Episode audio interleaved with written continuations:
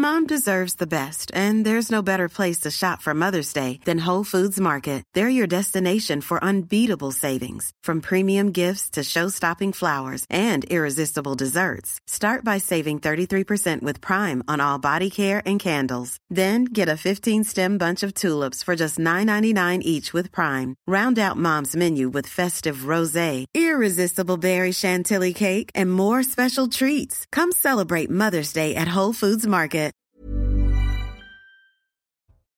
Bienvenue à vous et bonjour à tous. Voici le programme du jour. La colère après l'émotion à Crépol, ce village où a eu lieu une expédition punitive causant la mort de Thomas, 16 ans, et faisant de nombreux blessés. Gérald Darmanin dénonce un ensauvagement, ajoutant c'est une faillite de la société. Alors est-ce vraiment le cas? Est-ce une faillite collective ou comme certains le dénoncent, le résultat de l'impéritie de nos dirigeants depuis des années?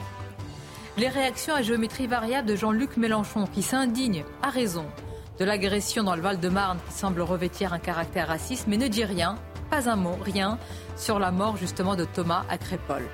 Et puis sur le front de la guerre à Gaza, va-t-on vers une trêve pour libérer des otages? Nous évoquerons le rôle clé, central, pivot du Qatar. Et à l'instant, justement, selon le Qatar, les négociations n'ont jamais été aussi proches d'un accord. Voilà pour le programme. Je vous présenterai nos invités dans quelques instants, mais tout d'abord, place au journal. Bonjour à vous, cher Michael. Bonjour Sonia, bonjour à tous. Et dans l'actualité, les bombardements se poursuivent dans le nord de la bande de Gaza. L'armée israélienne a annoncé avoir encerclé le camp de réfugiés palestiniens de Jabalia. Dans le même temps, le Hamas affirme qu'un accord sur une trêve et la libération des otages est imminent, une affirmation non confirmée pour l'heure par l'État hébreu. Dans le reste de l'actualité, l'enquête se poursuit après l'attaque euh, au bal de Crépol qui a coûté la vie à Thomas, 16 ans. L'adolescent a été tué à coups de couteau dans la nuit de samedi à dimanche. Il n'y a eu aucune interpellation euh, pour le moment, mais l'identification des agresseurs est en cours. Sur place, les habitants sont toujours sous le choc. Pour rendre hommage à l'adolescent, une marche blanche sera organisée demain à Romans-sur-Isère. C'est un sujet de Juliette Sadat. C'est une petite commune sonnée après le drame. Un déchaînement de violence que les habitants de ce village de 550 habitants n'arrivent pas à expliquer. Aujourd'hui, je pense que tout le monde est en état de choc. On est choqué de voir ce gamin de 16 ans. C'est pas possible. moi, j'ai du mal à admettre. Hein. On comprend pas. C'est inexplicable. On n'est pas en sécurité nulle part. Qu'on soit à Paris, qu'on soit à Crépole, euh, voilà, les gens, euh, les gens sont haineux. L'adolescent a été scolarisé ici au lycée du Dauphiné à Romans-sur-Isère, où une minute de silence a été observée ce lundi en sa mémoire. Certains de ses camarades étaient présents lors du drame. Mais quand je suis parti, c'était vers 1h45 pour, euh, bah, pour partir rentrer chez moi. Je suis passé bah, devant le groupe parce que ils, sais pas, ils attendaient comme ça en cercle. Puis je me disais, il y avait un truc qui c'était louche quand même. Et c'est que le lendemain matin que j'apprends par un ami à moi que bah il y a eu euh, un mort, des blessés. Ils ont lancé des coups de couteau à vue, et ils savaient même pas où est-ce qu'ils plantaient, de la barbarie pure, c'est inadmissible. J'ai perdu un de mes meilleurs amis, c'est inadmissible. Le meurtre de Thomas a suscité l'effroi et l'indignation chez les élus de Romois. Tous ont exprimé leurs condoléances à la famille du jeune homme. Et puis entre inflation et, précarité, le lancement de la 39e campagne des Restos du Cœur s'annonce difficile. La faim progresse en France, constate son président Patrice Douré, mais en raison de difficultés euh, financières, l'association est obligée aujourd'hui de réduire le nombre de ses euh, bénéficiaires. Voilà pour euh, l'essentiel de l'actualité ce, midi sur CNews. Vous retrouvez tout de suite Sonia Mabrouk et moi je vous dis à tout à l'heure. Merci Mickaël. Et l'information à la une, hein, ce sont ces négociations euh, qui n'ont jamais été aussi proches d'un accord selon le Qatar. On va en parler avec nos invités, dont le général Bruno Clermont. Bonjour à vous général, merci d'être là. Information très très importante et qui confirme aussi le rôle euh, clé, pivot du Qatar. On va largement en débattre. Nous accueillons également un ancien ministre qui est avocat, André Valigny. Merci de nous faire le plaisir plaisir de nous accompagner pour cette émission. Bonjour à vous. Nous sommes avec Naïma Mfadel. Bonjour Naïma, qui est essayiste, qui est aussi spécialiste euh, des politiques de, la ville. Rudy Mana nous accompagne. Bonjour. Bonjour. Et bienvenue. Vous êtes le porte-parole du syndicat Alliance Police Sud. Et à nos côtés également, on est très heureux de avoir à nouveau dans cette émission Céline Pina. Bonjour. Bonjour. Vous êtes journaliste auprès de Causeur, vous êtes également politologue. Merci euh, Céline. On va revenir hein, sur ces négociations. C'était évidemment extrêmement important et on peut qu'imaginer euh, l'attente terrible des familles euh, des otages. On rappelle aussi combien la France, à chaque fois, euh, au niveau des morts, a payé un lourd tribut et aussi attend des nouvelles de ces otages français. Mais tout d'abord, c'est une petite commune où l'on est passé de l'émotion à la colère. Les 550 habitants et plus largement les Français, pas seulement les, habitants de, de Crépole, veulent savoir précisément ce qui s'est passé. On va vous faire écouter deux jeunes filles. Ce sont deux réactions de ces jeunes filles faites attention à ce qui est dit, la manière avec laquelle elles décrivent. Alors, soit ce qu'elles ont vu, soit je fais très attention à ce qui leur a été rapporté, parce que quand même, la prudence demeure toujours, puisque l'enquête se poursuit. Mais euh, ouais, il y avait bah, leur groupe qui s'était posé dans des coins, qui regardaient. Après, bah, ils venaient danser avec les filles, euh, ils forçaient et tout. Et bah ouais, à la fin, ils étaient tous à la sortie, ils regardaient euh, tout le monde qui sortait et tout. Et il y avait quelque chose de bizarre. Quand j'ai vu le groupe, je chantais il allait se passer un truc ce soir.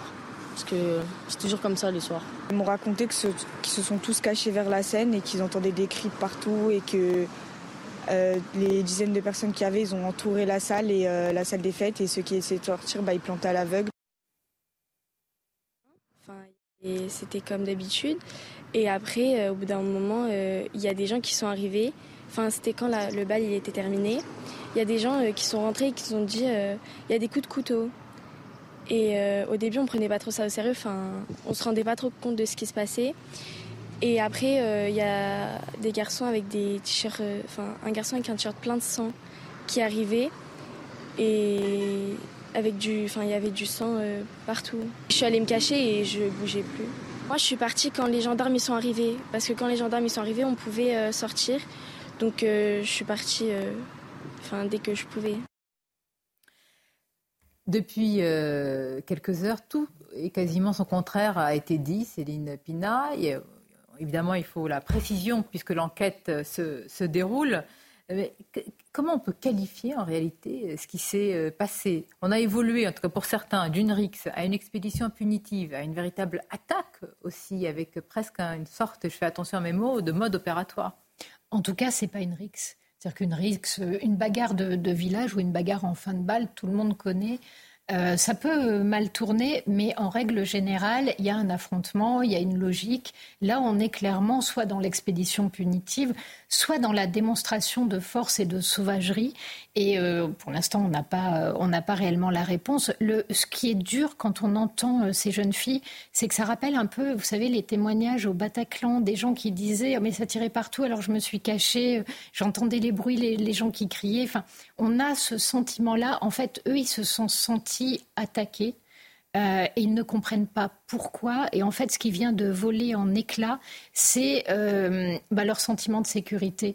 Aujourd'hui, aucun des habitants de ce village, lorsqu'il laissera son gamin euh, partir, y compris à un bal, ne pourra le faire sans se dire j'espère que je le reverrai le lendemain matin. Ça, c'est une vraie question, parce que Gérald Darmanin, le ministre de l'Intérieur, dénonce hier un ensauvagement. On reviendra sur l'autre partie affirmant que c'est une faillite collective. Est-ce pour mieux noyer malheureusement une situation déjà compliquée? Mais Rudy euh, vous êtes euh, policier en charge de la sécurité, qui est l'un des premiers, ou sinon le premier droit euh, des, Français. Vous ne pouvez pas mettre un policier derrière chaque fête de village. Donc comment on rassure ces, habitants et plus largement tous ceux qui nous regardent? C'est très difficile de rassurer ces, habitants-là. Vous savez, ce village, c'est la France profonde. C'est 550 habitants, il n'y a pas de problème majeur. Euh, il ne crée aucun problème majeur également. Et puis tout à coup, tout à coup euh, l'effroyable arrive. Ils sont à une fête de soirée, euh, ils sont en train de s'amuser entre eux. Et là, dit fou furieux, dit, dit dégénéré. Il faut appeler ces gens-là comme ça. Ce sont des fous furieux qui viennent et qui mettent des coups de couteau à tout le monde. On ne sait pas encore le motif. La section gendarmerie de, de, Grenoble travaille dessus. J'espère qu'elle va interpeller rapidement les auteurs. On nous laisse entendre que ça pourrait être des, gamins de Romans-sur-Isère. Alors, Romans-sur-Isère, moi, j'ai téléphoné hier à des copains qui travaillent là-bas, des policiers qui travaillent là-bas. C'est une ville de 34 000 habitants, il y a un commissariat de 80 collègues, ce qui veut dire assez peu, mais en même temps, on ne va pas mettre 500 collègues dans, à Romans-sur-Isère. Et, et, ces collègues-là nous disent qu'en en fait, il y a quand même une cité là-bas qui est extrêmement difficile. C'est une quasi-zone de non-droit. On parle de Romans-sur-Isère dans la Drôme. Et ils ont beaucoup de mal à y rentrer. Alors ils y rentrent parce que souvent ils sont que trois ou quatre. Et face à eux, il y a 25, 30 dégénérés qui sont susceptibles d'attaquer les policiers et qui créent là-bas euh, une peur terrible. C'est ça la difficulté que nous vivons au quotidien, nous les policiers. Et puis là, on peut voir que dans un petit village de 550 habitants, ben, ça s'est passé également. Et croyez bien que qu'on est extrêmement touché. On pense, on pense quand même, tous les policiers, tous les gendarmes, on pense à, la famille de ce petit Thomas qui était sorti pour passer une soirée avec ses potes et qui, qui ne revient pas de cette soirée. Mm. Voilà où on en est aujourd'hui en France. L'importance aussi de poser le diagnostic sur la situation. Je vais tous vous faire réagir. André Valigny, on, recevait ce matin Fabien euh, Roussel. La question lui a été posée. On a repris le terme d'ailleurs qui a été employé par le ministre de l'Intérieur premier flic de France qui sait de quoi il parle normalement sur ces sujets-là et qui parle d'ensauvagement. On a fait réagir Fabien Roussel, voici ce qu'il dit. Une société euh, où des actes de ce type euh, se reproduisent quand même de plus en plus. On se dit, euh, moi-même qui suis député d'une circonscription avec des villages, pourquoi pas chez nous demain? Et ne faut pas non plus susciter la terreur pour, pour, tous les habitants et ceux qui ont prévu de fêter un anniversaire, un mariage, etc. Il ne faut pas pousser. Mais en tout cas, ce qui est vrai, c'est que de plus en plus, aujourd'hui, dans la société, je dirais dans le monde, on règle ces problèmes par la violence, par les coups, et il n'y a plus de règles. Bon, il ne veut pas employer le mot ensauvagement. Moi, j'aime. Pourquoi cette barrière? Est-ce que c'est un refus, selon vous, de poser le bon diagnostic? Et qu'est-ce qui se cache derrière cela? Bah, je ne sais pas, moi ça ne me gêne pas d'employer le mot d'ensauvagement. Le président de la République a parlé de décivilisation, tout ça va dans le même sens.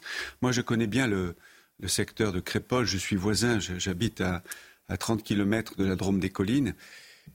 Et dans cette région, enfin dans la mienne, dans, ce Dauphiné profond, si j'ose dire, euh, il n'y a quasiment plus de balles. Parce que dans les années 60 et 70, je me souviens, j'étais adolescent, les balles finissaient toujours par des bagarres. C'est ce que vous disiez, Madame Pina, mais des bagarres. Oui, c'était ah, rituel, on savait qui allait se battre, on les prévoyait à l'avance. Voilà, entre la bande du village voisin, la bande du village d'à côté, ça ne se finissait jamais à coups de couteau. Et, là, on est passé à un stade, à un stade euh, dramatique. Enfin, c'est épouvantable ce qui s'est passé. Alors, on ne sait pas exactement quelles étaient les motivations, s'ils en avaient, de ceux qui ont de ceux qui ont tué ce jeune garçon et qui ont donné des coups de couteau comme ça Je l'ai dire, peu importe. compte? Mais à la limite, peu importe. Peu importe les motivations. Comment aujourd'hui on protège Pardonnez-moi, mais vos enfants, vous, les, on, les laisse aller à une fête. On est dans un village où on se dit c'est convivial, on se connaît tous. et il y a un, un, adolescent qui ne revient pas. Le plus triste, c'est qu'il n'y aura plus de balles bientôt dans ma région dans le sud du département de l'Isère, très près de cette, de cette région de la Drôme, il n'y a plus de balles. Les balles ont été supprimées parce qu'il y avait trop de bagarres. Et aujourd'hui, les bagarres dégénèrent d'une façon tellement violente c'est une espèce de, déchaînement de violence barbare. Donc vous verrez que dans, cette, dans ce secteur de la région de Romans, il n'y aura plus de balles avant longtemps. Et je connais bien Romans monsieur, et c'est vrai qu'il y a un quartier à Romans qui est très très difficile, où les policiers ont du mal à entrer. Mais alors, on le, on ne le découvre pas, malheureusement. Donc moi, la question, quand j'ai entendu hier le ministre de l'Intérieur, qui souvent, d'ailleurs, il faut lui reconnaître, emploie les, mots justes, parle d'ensauvagement, je me dis, mais alors quel remède Il dit faillite collective? Euh, ah bah c'est sûr que c'est les On est tous responsables, tous responsables de ce qui s'est passé. Moi, je pense que les politiques sont responsables. Les politiques, alors souvent, les, on, dit 30 ans, 40 ans. Moi, je, vous le dis, hein, je travaille sur la politique de la ville depuis les années 80, début des années 80, fin des années 70. D'ailleurs, on a pensé la politique de la ville. Pourquoi?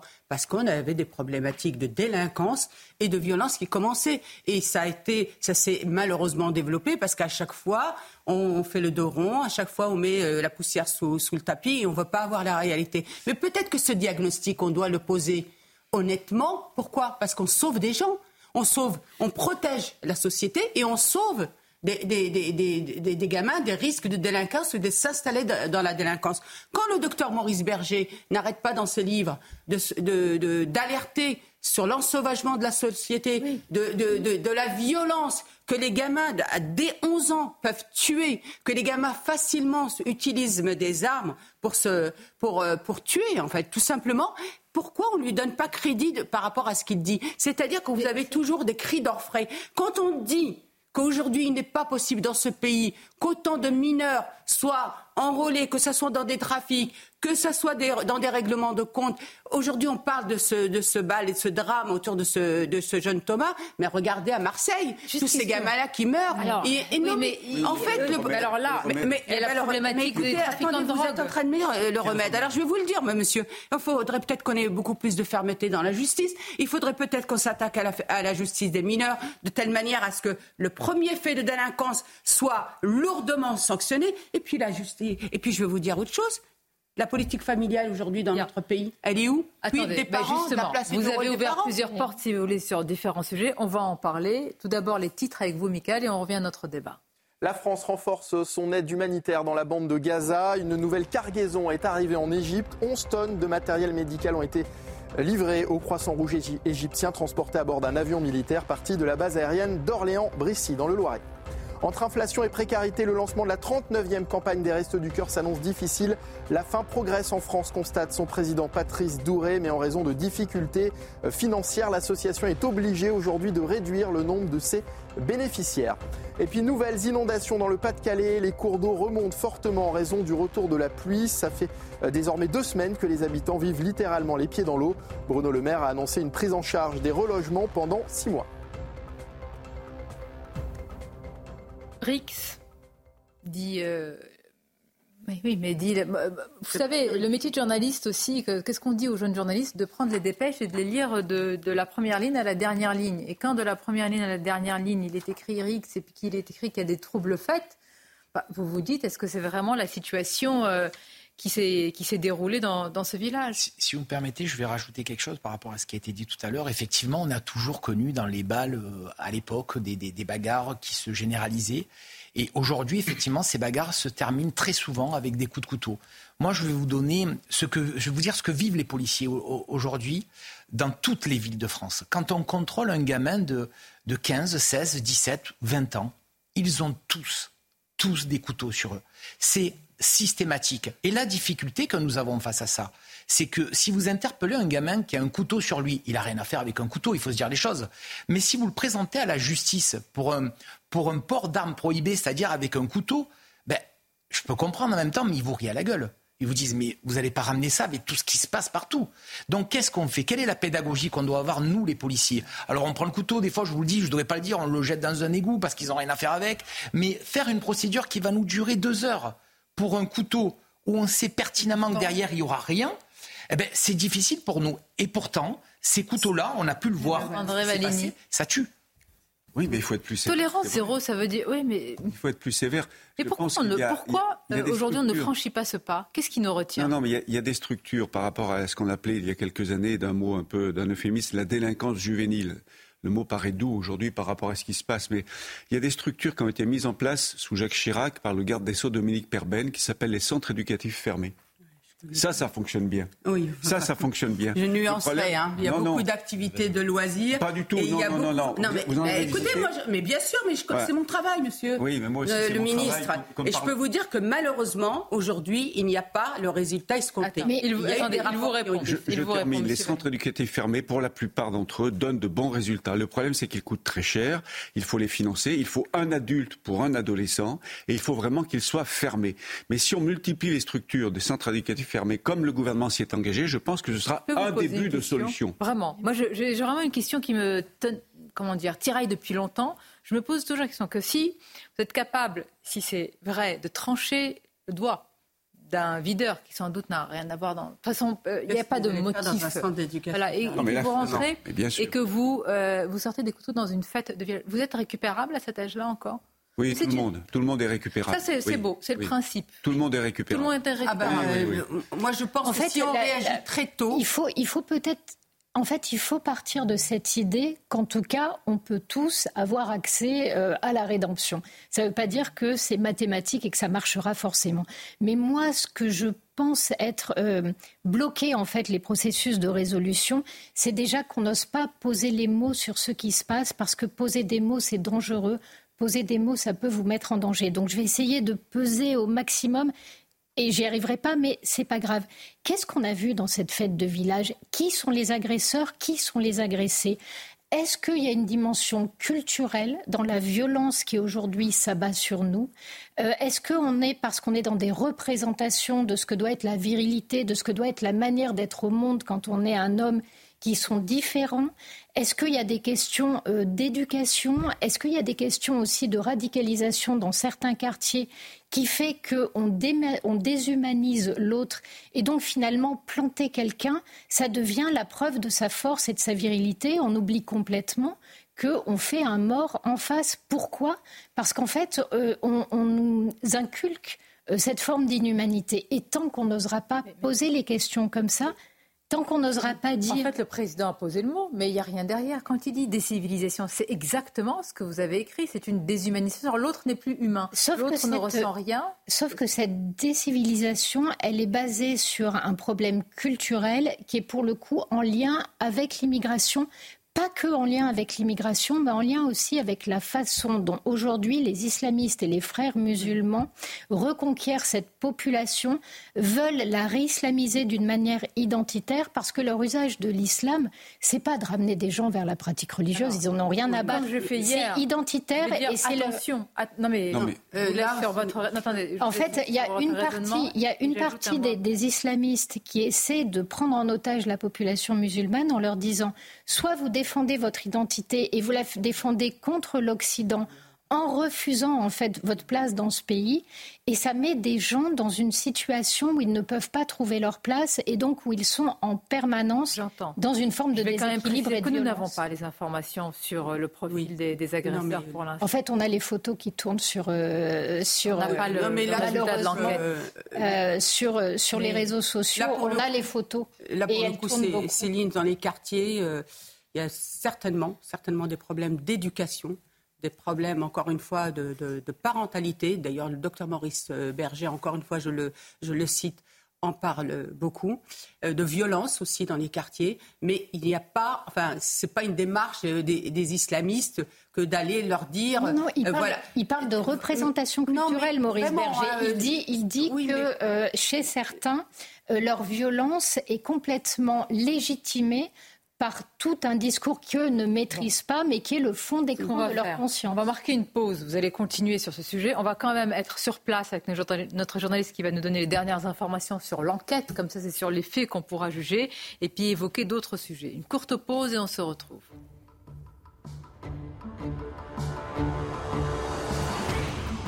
Merci d'être avec nous. Dans quelques instants, on poursuivra notre débat sur ce qui s'est réellement passé dans ce village, dans cette petite commune. Rendez-vous compte, 550 habitants à Crépole, dans la Drôme, avec les premières informations sur les profils des suspects. Nous parlerons également sur le front de la guerre à Gaza. C'est très important.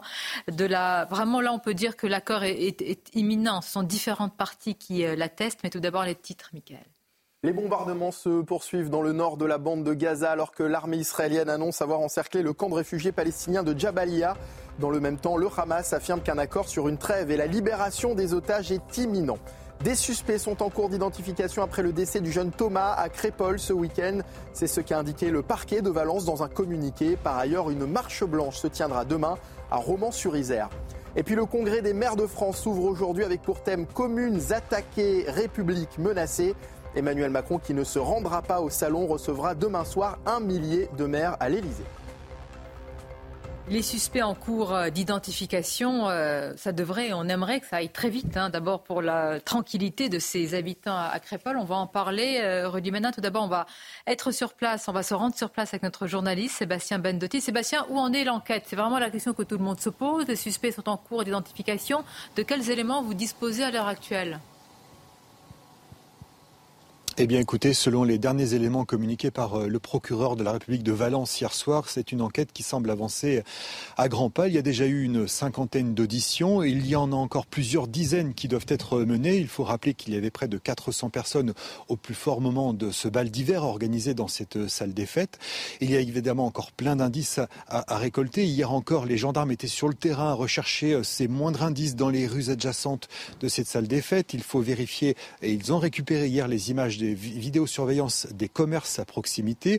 Il faut également vérifier les bornages des relais téléphoniques. Encore donc bon nombre euh, d'étapes euh, dans cette enquête, mais qui avance à grands pas, euh, explique le procureur de la République. Selon les avancées de cette enquête, d'ailleurs, il réfute l'idée que ce groupe hostile d'une dizaine d'individus soit tous originaires de la même ville, en l'occurrence Romans-sur-Isère, à une vingtaine de kilomètres de Crépol, et plus précisément ce quartier de la Monnaie les euh, habitants, les jeunes que nous rencontrons attendent avec impatience que cette enquête aboutisse.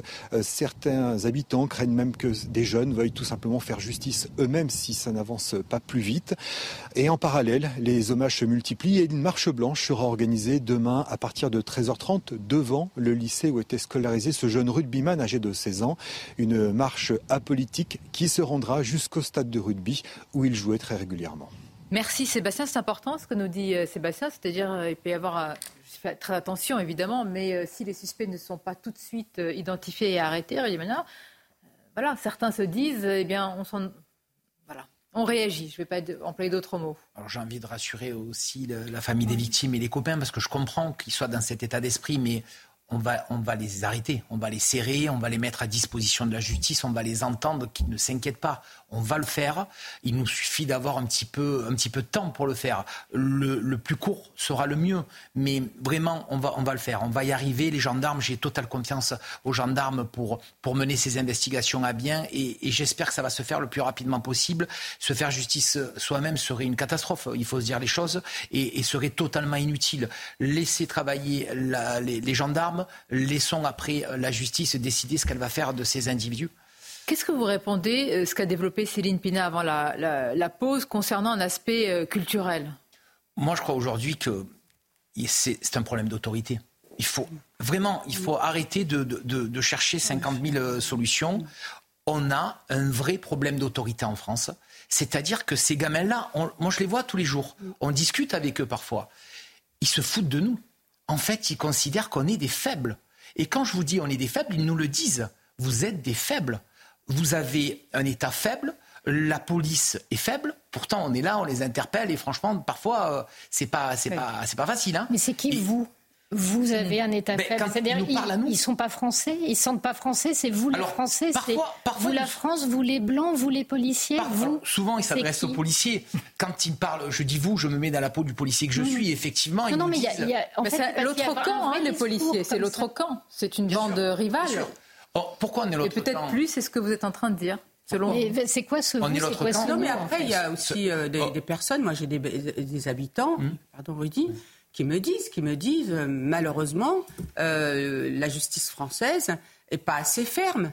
Et il y a même certaines personnes qui voient bien la délinquance, les problèmes que posent certaines familles et certains gamins qui vous disent mais regardez, en fait la France. Donc attendez, si je vous suis, il suffirait, et ce qui est déjà beaucoup, une justice ferme, c'est-à-dire une, une euh, euh, comment dire, un délit, une sanction, pour que dans notre pays il n'y ait plus aucun problème. C'est pas ça, c'est une sanction. Mais dites-moi, parce que vous me présentez ça comme étant la principale. la plupart des profils de délinquants quand ils s'installent dans la délinquance, on se rend compte qu'ils ont été délinquants très jeunes.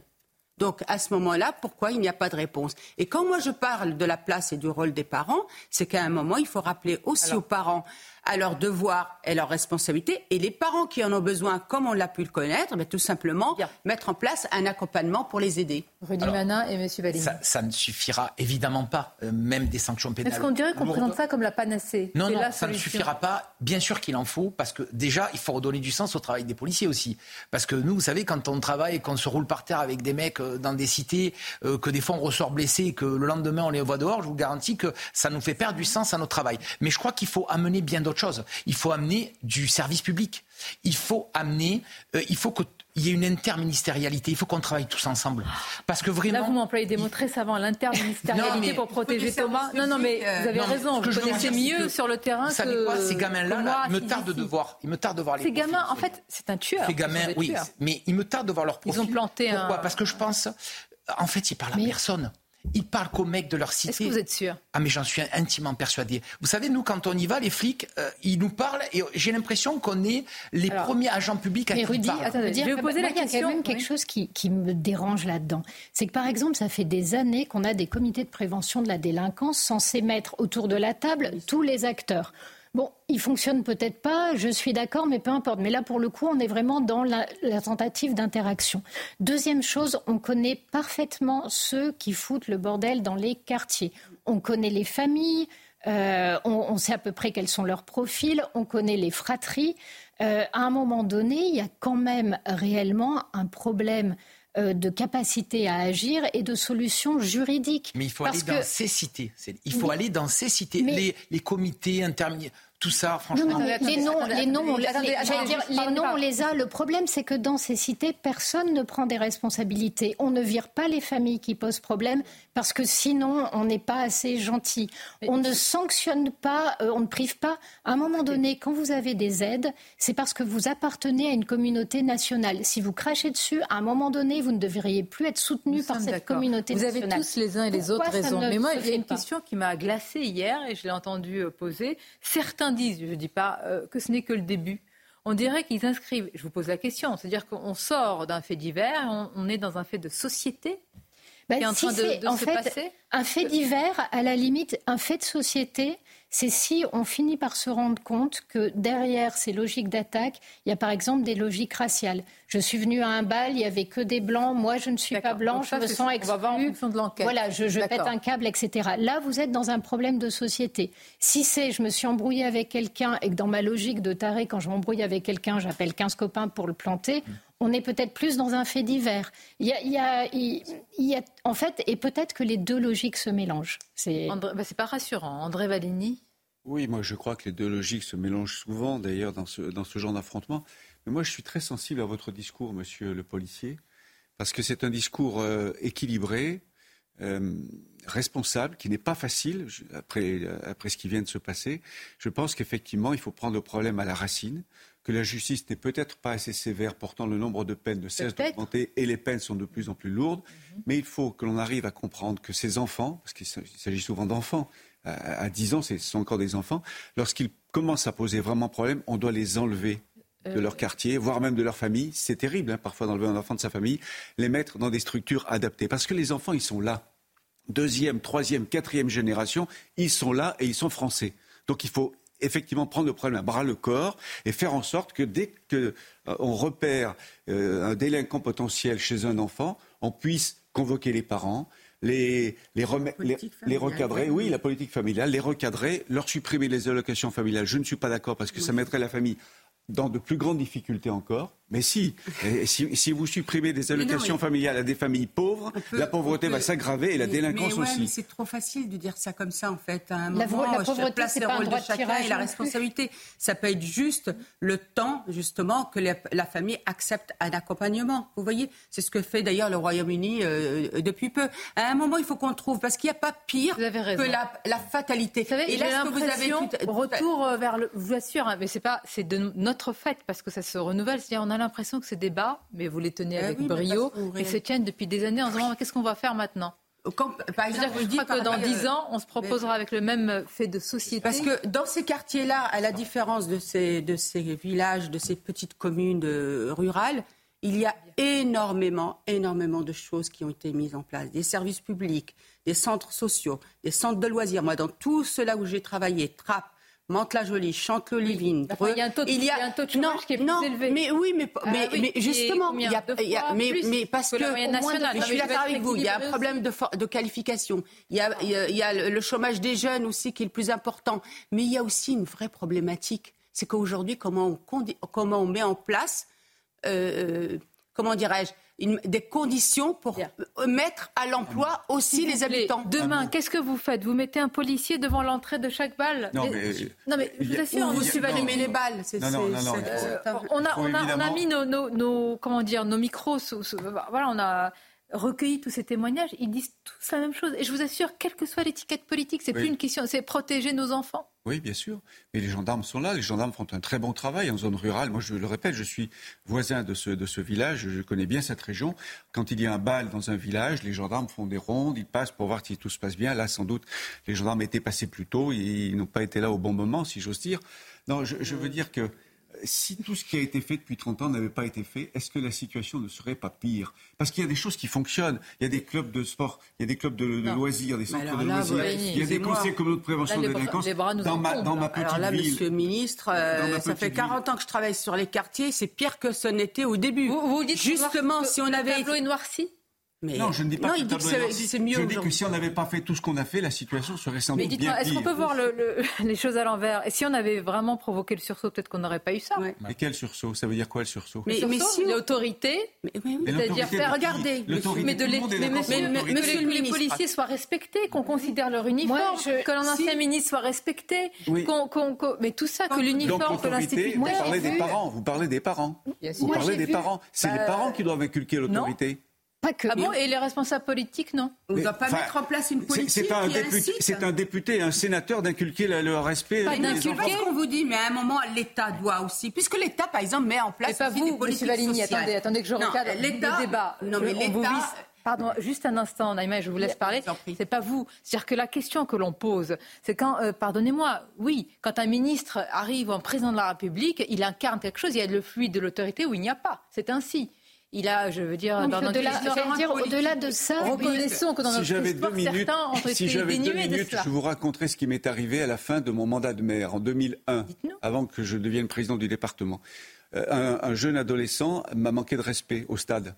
Euh, avec plusieurs copains, ils étaient là. Lui a refusé de me serrer la main, de se, de se lever. Ils étaient couchés dans l'herbe pendant que le match de foot se déroulait. Je l'ai très mal pris, ça m'a blessé, effectivement. Je le connais, je connaissais sa famille. Je l'ai convoqué à la mairie le lundi. Il n'a pas voulu venir. La police municipale est allée porter une convocation. Il est venu le lendemain. Je l'ai forcé à s'excuser. Il voulait s'excuser, mais seul, dans mon bureau. Je dis non, tu fais venir tes copains. Ils sont entrés dans mon bureau.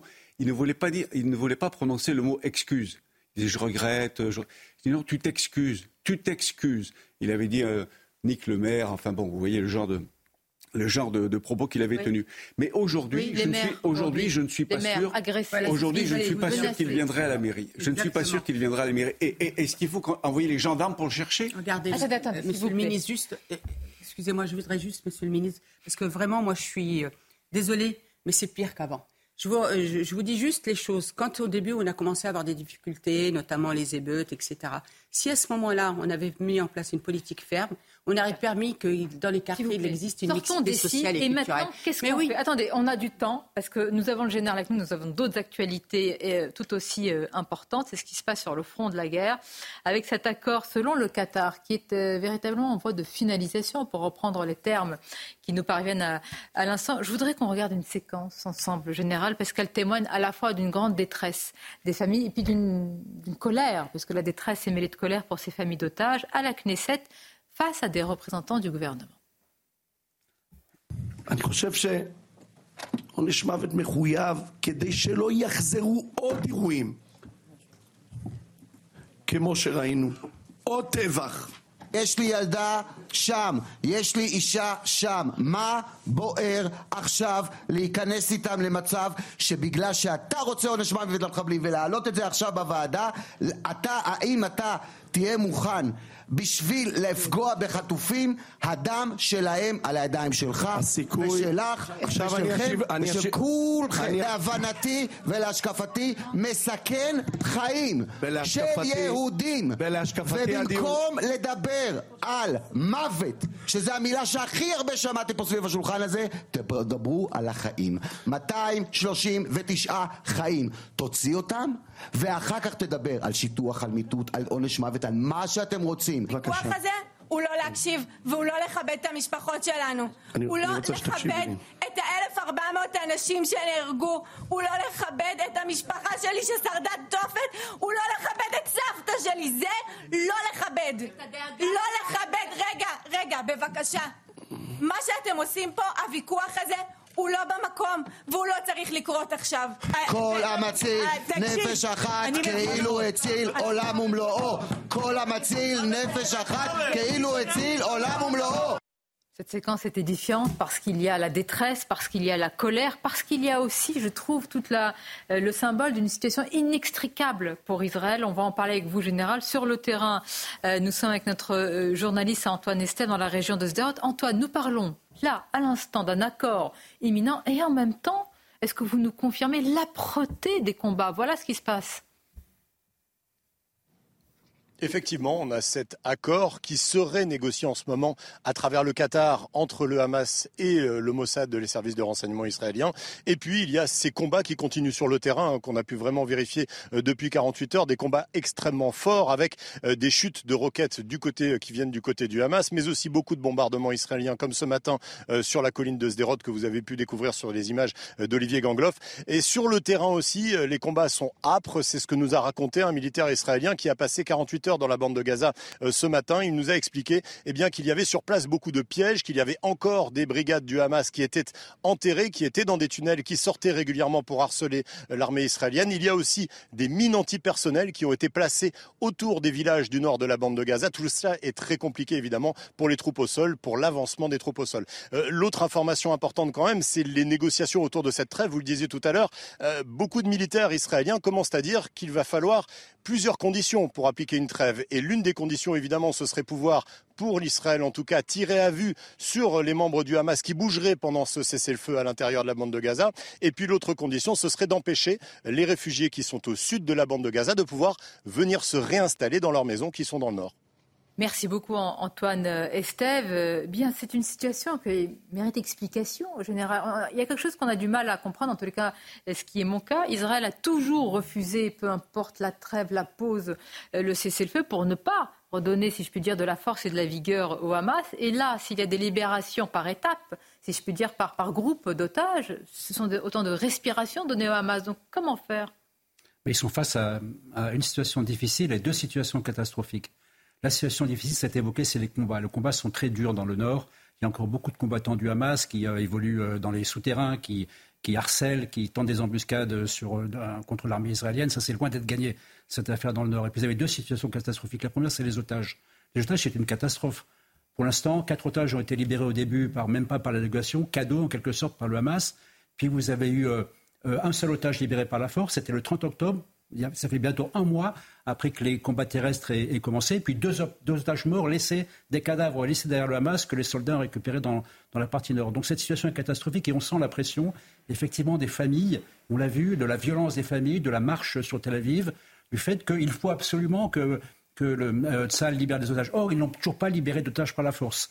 Et le dernier point qui est évidemment insupportable, c'est la situation humanitaire qui est en train de se dégrader. Donc ces trois éléments font que même si Israël ne veut pas d'une trêve, Israël n'a pas intérêt à avoir un échange d'otages. Rappelez-vous, la ligne d'Israël, c'est un cessez-le-feu contre 240 otages, sinon rien. Aujourd'hui, on sent qu'il se passe quelque chose parce que tout ça fait qu'ils vont être obligés peut-être d'aller vers une trêve, une trêve qui leur sera extrêmement préjudiciable. Ce qui est important, ce n'est pas tellement ce que dit le Hamas, c'est même pas ce que dit le président Biden, euh, c'est pas non plus ce que dit le Qatar. Ce qui est important, c'est ce qu'a dit l'ambassadeur d'Israël aux États-Unis il y a deux jours. Il a dit, lui, effectivement, l'ambassadeur des États-Unis, qu'il y avait des négociations en cours. Ça veut dire qu'ils sont contraints à aller vers des négociations. Est-ce qu'elles auront lieu? Ce n'est pas certain. Ce qui est certain, à mon sens, c'est que seul Israël, lorsqu'Israël annoncera que les négociations aboutissent, ça veut dire qu'il y a des négociations, mais c'est encore loin d'être gagné au jour d'aujourd'hui. Merci euh, Général. On va continuer à en parler, marquer une pause. Rudy Mana, je voudrais vous laisser là euh, pour euh, conclure cette première partie. On voit bien, là je reviens à un autre sujet, beaucoup de réactions et de témoignages que nous vous montrerons là dans la deuxième partie d'habitants qui disent il faut les, il faut les être. On veut comprendre ce qui s'est passé dans notre village tranquille. On veut voir qui a rompu notre paix hein, dans ce village où nous avions une forme de et ce mot qu'on a, qui était vide de sens, mais qui dans les villages français prend tout son sens, vivre ensemble. On ne peut répondre que par l'enquête. Les gendarmes travaillent d'arrache-pied, j'en suis intimement persuadé. Et, comme je l'ai dit tout à l'heure, on va les arrêter, on va les serrer, on va les mettre à disposition de la justice. Et le plus rapidement possible, ça sera le mieux. Il faut juste le temps de l'enquête, il faut juste avoir la certitude que ce soit les bons. Et, et il faut juste ramener suffisamment de preuves pour présenter à la justice des individus avec le package de preuves qui permettra de les condamner le plus lourdement possible. J'espère qu'ils seront condamnés très lourdement. Je vous remercie. Une pause, restez avec nous parce que euh, c'est Malika Soral-Suter qui va nous rejoindre, qui est euh, essayiste. Très intéressant la réflexion qu'elle aura avec vous parce que Jean-Luc Mélenchon a raison. Jean-Luc Mélenchon a dénoncé ce qui s'est passé dans le Val-de-Marne. Il y a eu euh, l'agression très probablement raciste d'un jardinier. jardinier, effectivement, mais rien sur Crépol. voilà, nous, sommes dans une société où chacun choisit, je ne vois pas d'autre mot que son camp. Donc on va vous faire réagir à tout de suite. Merci d'être avec nous. Deuxième partie de euh, Midi News. Je vous présenterai nos invités dans quelques instants. Nous serons bien sûr à, à Crépol dans la Drôme avec les dernières informations autour de l'enquête et puis cette question autour des réactions politiques. On va vraiment s'y arrêter. On va tout poser toutes les questions, hein, y compris certaines réactions à droite, mais aussi Jean-Luc Mélenchon qui n'a pas eu un mot pas un seul, je vous avoue, je vais, vérifier quand même encore, euh, autour de Crépol, mais qui s'indigne, et je le dis, à raison, sur une autre agression dans le Val-de-Marne. Mais pourquoi cette euh, indignation à géométrie variable? Nous en parlerons, et puis nous irons de nouveau sur le front de la guerre à Gaza, en attente, on l'espère évidemment, d'un accord, semble-t-il, qui avance sur la libération de certains otages. Mais tout d'abord, cher Mickaël, rebonjour pour le journal. Bonjour Sonia, bonjour à tous. Des centaines de manifestants hier à Tel Aviv devant l'UNICEF à l'occasion de la Journée internationale des droits de l'enfant. Ils ont exprimé leur colère et tristesse après la disparition le 7 octobre de centaines d'enfants sur place. Fabrice Elsner, Thibault Marcheteau et le récit de Mathilde Ibanez. Depuis 46 jours, les familles d'Omer, 22 ans, d'Orphy, 10 ans, ou encore d'Aviv, 2 ans, n'ont aucune nouvelle de leurs proches. En ce jour particulier, la journée internationale des droits des enfants, ces familles se sont réunies ici devant l'UNICEF pour demander des actions concrètes de l'association. C'est le cas de Yair, dont trois membres de sa famille sont encore détenus dans la bande de Gaza. Je veux de l'UNICEF qu'elle obtienne des informations et qu'elle dise au Hamas, vous kidnappez des enfants, on veut voir ces enfants, c'est ce qu'on exige. Comme lui, d'autres familles sont présentes ici avec un objectif, faire pression et retrouver leurs enfants.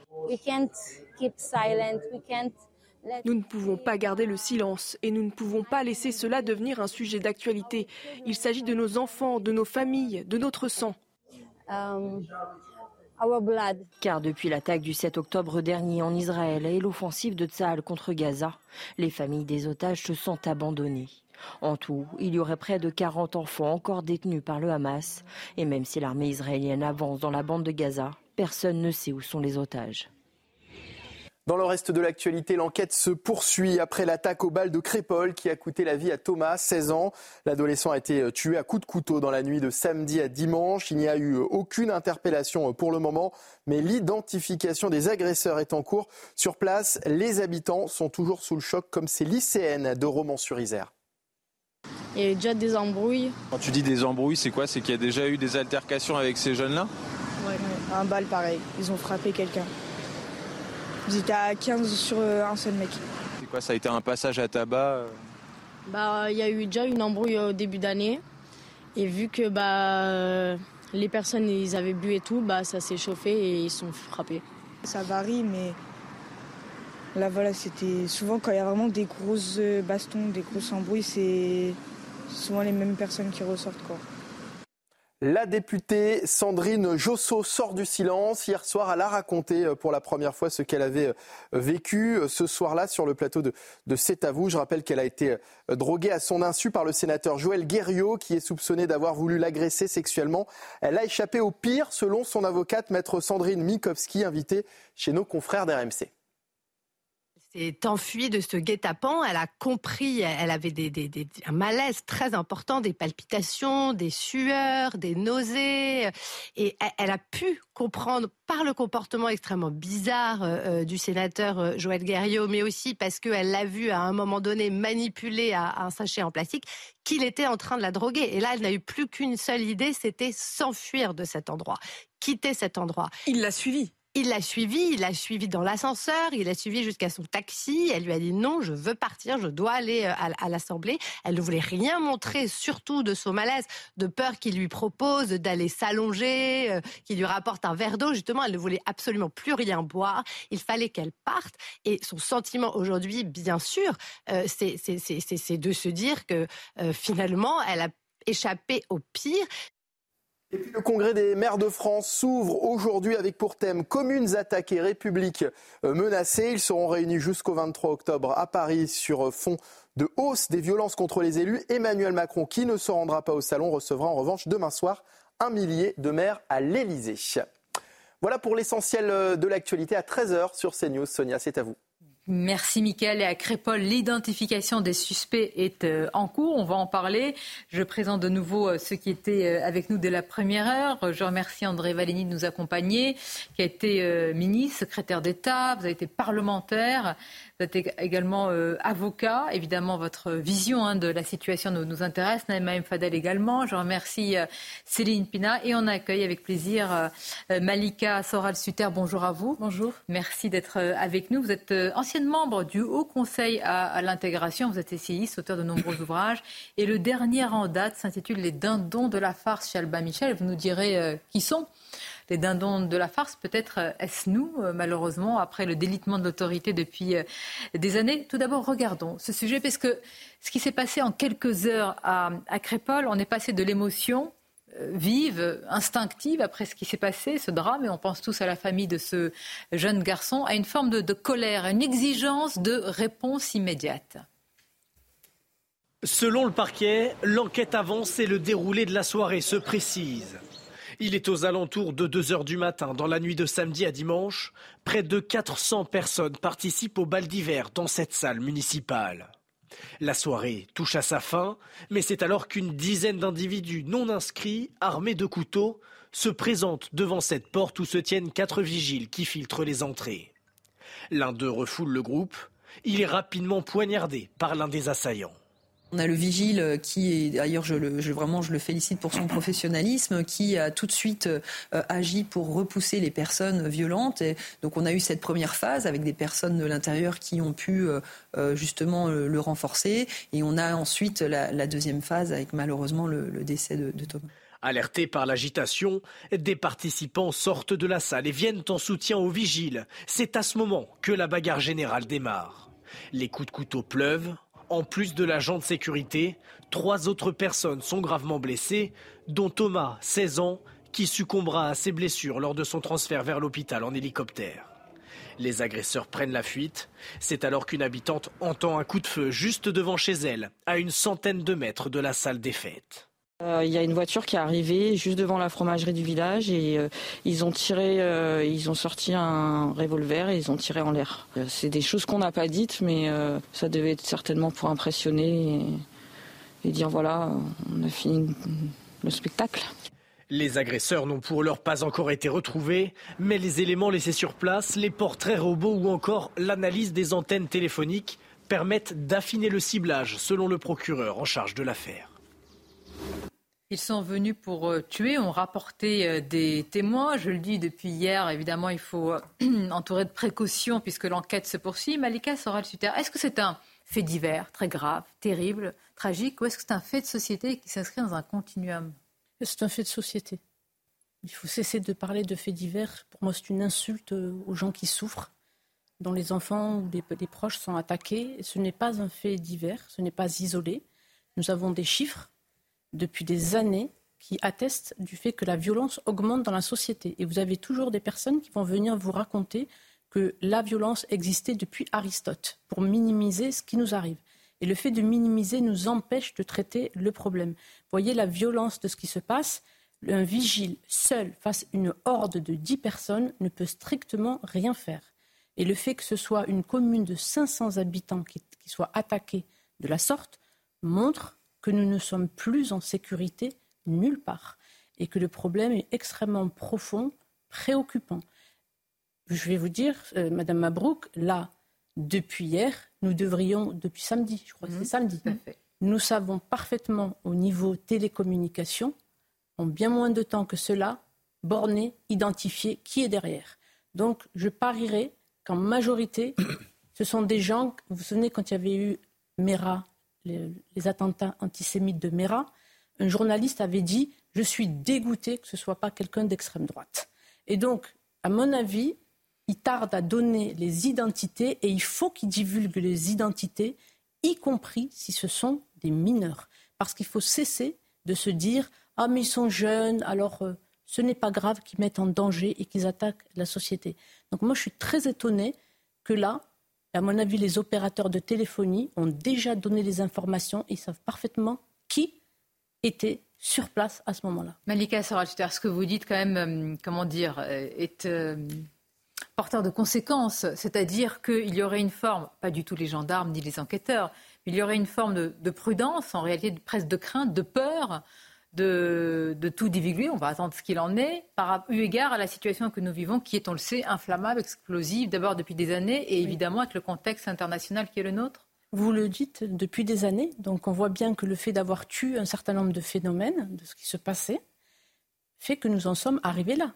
Donc nous aurions dû parler. Je l'ai écrit depuis le début, surtout lorsque ce sont des populations issues d'immigration qui sont impliquées. Il y a en tout cas dans les populations arabes ce qui s'appelle chouma. Donc ceux qui nous entendent savent ce que ça veut dire. Donc le fait de, dire les choses, ça permet aussi le sursaut. Mm. La honte, exactement, merci de traduire. Ça permet le sursaut et ça permet de dire non, vous n'allez pas pouvoir vous cacher. Et le fait que la société occidentale, parce que c'est la même chose dans tous les pays de, occidentaux, vous le savez, le Canada, euh, l'Australie, euh, quand j'étais au Conseil d'intégration, nous étions en rapport avec tous nos homologues dans le monde entier. Ils sont confrontés exactement à la même chose et tous se sont comportés. Et maintenant, certains pays changent de braquet, Danemark et autres, de la même manière. C'est-à-dire en essayant à chaque fois de justifier la violence par des. Je vais être clair. Vous n'avez aucun doute sur euh, les auteurs de, de cette expédition? Je n'ai pas dit que je n'avais aucun doute. Je dis simplement que. Il faudra toute la vérité. Il faut toute la vérité, il faut la dire. Et je suis étonnée que depuis samedi, et c'est évident que nos opérateurs, et je veux les saluer parce qu'ils sont extrêmement compétents, ont déjà borné, ils savent très bien quels sont les téléphones qui ont borné et ils savent identifier quels sont les propriétaires des téléphones en question. Je, vais vous laisser. Euh, réagir. Euh, non, mais de toute façon, il est temps de, nommer la, réalité, aussi difficile qu'elle soit, et que depuis. Je vous, rappelle quand, je vous appelle quand même à la prudence. Oui, mais justement, c'est vraiment ça qu'il faut attendre. tous les résultats, et c'est pas une manière de cacher les choses. je préfère d'abord vous protéger vous-même, nous-mêmes ici, parce que. Moi, je réponds pas nous par sommes d'abord un fournisseur d'informations, oui. Il faut attendre que l'enquête, euh, que les conclusions de l'enquête euh, soient, données et qu'effectivement de savoir euh, ce qu'il en est. Mais en tout cas, concernant la, situation que vit notre pays et cette espèce de, fatalisme dans lequel on, se trouve, il faut par exemple prendre tout simplement exemple sur le, le Danemark, qui en est bien revenu pays sociodémocrate, qui justement aujourd'hui est extrêmement dur dans les politiques familiales qu'il a mis en place. Et justement, Monsieur le ministre, qui dit bien qu'aujourd'hui, dans les familles délinquantes, il faut qu'elles soient expulsées du quartier et qu'elles n'aient plus de, logements sociaux et que quand on a un enfant délinquant, eh bien, on touche aux allocations familiales. Justement, ils se sont rendus compte et donc ils touchent aux allocations familiales afin de sanctionner aussi. Euh, je veux dire, nous en sommes loin parce que nous, nous en sommes au diagnostic. Euh, Gérald Darmanin. qui a été posé, ah, Madame bah, Par qui Par tous ah, Excusez-moi, moi j'ai été au Conseil d'intégration. Nous avons publié des rapports. mais vous, récemment, vous, avez parlé d'Abay. Mais ce sont des rapports officiels. Ils sont publiés que tout à la documentation. Non, mais ils le savent. Moi, je, viens du monde politique, donc je connais à l'intérieur. Ils savent la situation. Donc aujourd'hui, dire encore qu'il ne faut pas parler, sinon ça va faire la guerre civile, c'est ça qui va nous amener à la guerre civile. Qui a dit qu'il ne fallait pas parler Qui a dit qu'il ne fallait pas parler? On ne ah fait bah. que ça, de parler de, ces problèmes, non, pas de notamment à CNews. La parole s'est libérée, les choses sont dites. Vous faites un procès d'intention aux enquêteurs qui vous dit ah non, je n'ai pas fait de procès si, vous, vous, dites, vous dites qu'ils cachent la vérité. Ils sont prudents. Ils cachent la vérité. ils, sont plus ils ne cachent rien, l'instruction est je en cours. Pas dit cache. Je pense que dans la journée ou demain, on aura effectivement le résultat de l'enquête et sans doute le nom de ceux qui ont commis ces actes épouvantables. Mais il y a, en fait, il y a quelque chose qui peut expliquer la colère, le mélange de colère et de peur que connaît ce village. C'est que, par exemple, le visage des agresseurs, il est aujourd'hui sur les réseaux sociaux, ce sont des captures d'écran. Et donc, pour un habitant lambda, il se dit comment ça il y a énormément de choses qui sont à disposition et les enquêteurs ne les ont pas encore euh, arrêtées. Donc il y, a, il, y a, cette espèce d'étonnement qui, va, qui va avoir lieu. Et la deuxième chose, hmm. c'est que la seule chose que vous avez quand vous êtes souvent dans un village comme ça de 500 habitants, c'est la tranquillité. C'est ça, en fait, votre richesse et votre potentiel. Parce que pour le reste, vous avez très peu de transport public, très peu de services publics. C'est-à-dire qu'on passe notre temps à pleurer sur les banlieues. C'est pour ça qu'il y a une résonance voilà, et les un banlieues sont aussi pas, important. Exactement. Elles ne sont pas abandonnées comme ça. S'ils n'ont plus la tranquillité, ils n'ont plus... J'entends. La responsabilité... plus avoir, être dans une lecture ruralité, banlieue... Euh, euh, euh, aide à, ce public et pas à ce public. Aujourd'hui, il y a l'état de droit qui doit protéger tous les citoyens. Vous avez raison, Emma, c'est le principe. Mais s'il vous plaît, euh, je veux la lecture politique, par exemple. Parce que soyons aussi euh, objectifs, c'est notre rôle. Euh, je, vais parler de Jean-Luc Mélenchon dans quelques instants, qui lui s'est appesanti sur une agression dans le Val-de-Marne d'un jardinier, une agression. On va voir qu'il dit sur X anciennement Twitter. Voici sa, réaction. Il n'a pas du tout réagi sur ce qui s'est passé dans la Drôme, avec quand même la mort hein, d'un jeune homme Certains auraient dit petit ange parti trop tôt, personne ne l'a dit. Mais voici ce qu'il dit. L'ignoble tentative d'égorgement arabophobe du Val-de-Marne est le résultat du laisser-aller raciste dans la sphère publique. La classe médiatico-politique doit se ressaisir, penser émue pour la famille de la victime et ses proches. Exigeons justice et tenons loin de nous le poison de la haine vengeresse. Ne nous abaissons pas au niveau des racistes. L'unité, l'unité hein, de peuple repose sur notre sang-froid. Je veux dire, euh, c'est une agression et il faut la condamner. Mais Monsieur Mélenchon, pourquoi vous ne réagissez pas? Mais Pourquoi? Parce qu'il a un projet politique. La force d'un homme politique, sa réelle puissance, c'est finalement de réussir à imposer sa vision du monde et de la faire partager à un maximum de personnes. Or, aujourd'hui, qu'est-ce que veut obtenir Jean-Luc Mélenchon? Une vision de la société dans laquelle vous avez des persécuteurs et des persécutés. La répartition des rôles, elle est claire. Les persécuteurs, c'est les Blancs. À la limite, dans les Blancs, vous pouvez mettre les Juifs aussi. Et les persécutés, ce sont tous les autres. C'est sa lecture à lui. Ça ne veut pas dire que les gens, eux, la partagent. Donc, il faut qu'il exacerbe la tension raciste parce qu'il a besoin en fait de troupes. Mélenchon, il est dans une position où aujourd'hui, la question de la prise du pouvoir, si elle ne se fait pas par les urnes, après tout, pourquoi Je vous entends, vous avez raison, et vous allez m'expliquer, puisque vous y avez aussi consacré de nombreuses études ce calcul électoralisme, et je vous poserai la même question. Est-ce qu'il y a eu des réactions de Marine Le Pen et d'Éric Zemmour sur le Val-de-Marne? Je ne sais pas, vous avez regardé de toute façon, toute. Euh, moi, ce qui me, désole, c'est ces fractures. Là, on en est à une situation. Chacun son camp, chacun défend. C'est ça qui est dramatique. C'est son fait divers. Bon, alors on va aller là-dessus. Les titres et on revient à votre analyse. Les bombardements se poursuivent dans le nord de la bande de Gaza alors que l'armée israélienne a annoncé avoir encerclé le camp de réfugiés palestiniens de Jabalia. Dans le même temps, le Hamas affirme qu'un accord sur une trêve et la libération des otages est imminent. Nouvelles inondations dans le Pas-de-Calais. Les cours d'eau remontent fortement en raison du retour de la pluie. Et ça fait désormais deux semaines que les habitants vivent littéralement les pieds dans l'eau. Bruno Le Maire a donc annoncé une prise en charge des relogements pendant six mois. Et puis huit nouveaux puits de pétrole à la teste de bûche en Gironde, près d'Arcachon. Ce projet a reçu un avis favorable hier à l'issue d'une enquête publique et cela en dépit des nombreuses inquiétudes d'ordre environnemental exprimées dans le rapport. Merci à vous, Michael. Il y a quelques années, je ne sais pas si nos téléspectateurs s'en souviennent, il y avait eu un rapport du think tank Terra Nova sur la France de demain. Absolument. Et je pense que tout était dit et beaucoup ont fait une lecture très particulière. Vous pouvez nous expliquer euh, ce qu'il en était? C'était une approche extrêmement cynique qui posait, qui donnait des chiffres, qui disait qu'en 5 ans, entre 500 000 et 750 000 personnes auront reçu la carte d'identité française, donc le droit de vote. Euh, et, donc, il faut les courtiser et y donner la marche à suivre. Et c'est dans le rapport de Terra Nova euh, qui a été publié en 2011. Et c'est sur, ce rapport que François Hollande a bâti sa stratégie présidentielle de 2012.